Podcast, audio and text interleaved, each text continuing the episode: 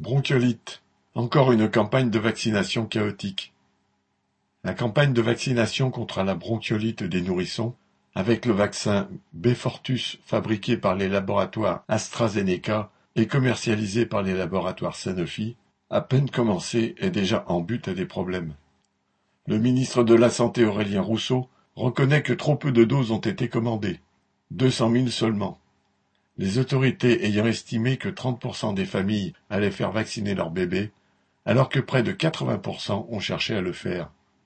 Cette démarche en hausse s'explique par la mémoire de l'épidémie de bronchiolite de l'hiver dernier, qui avait entraîné une saturation dramatique des urgences pédiatriques. 35 000 bébés hospitalisés, dont 2500 en soins critiques.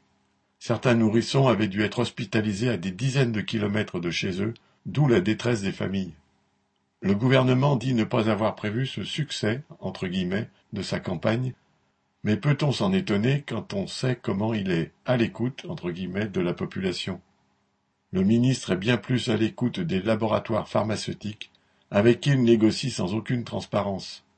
Comme à chaque fois, la règle du sacro-saint secret commercial s'impose et on ne sait rien du montant du contrat.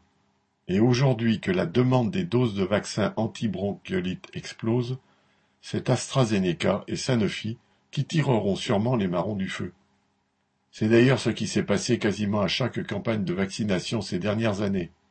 En 2020, la vaccination contre le Covid-19 a permis à Pfizer, Monsanto et dans une moindre mesure AstraZeneca de faire des profits colossaux en vendant aux plus offrants des doses qui manquaient cruellement aux pays les plus pauvres.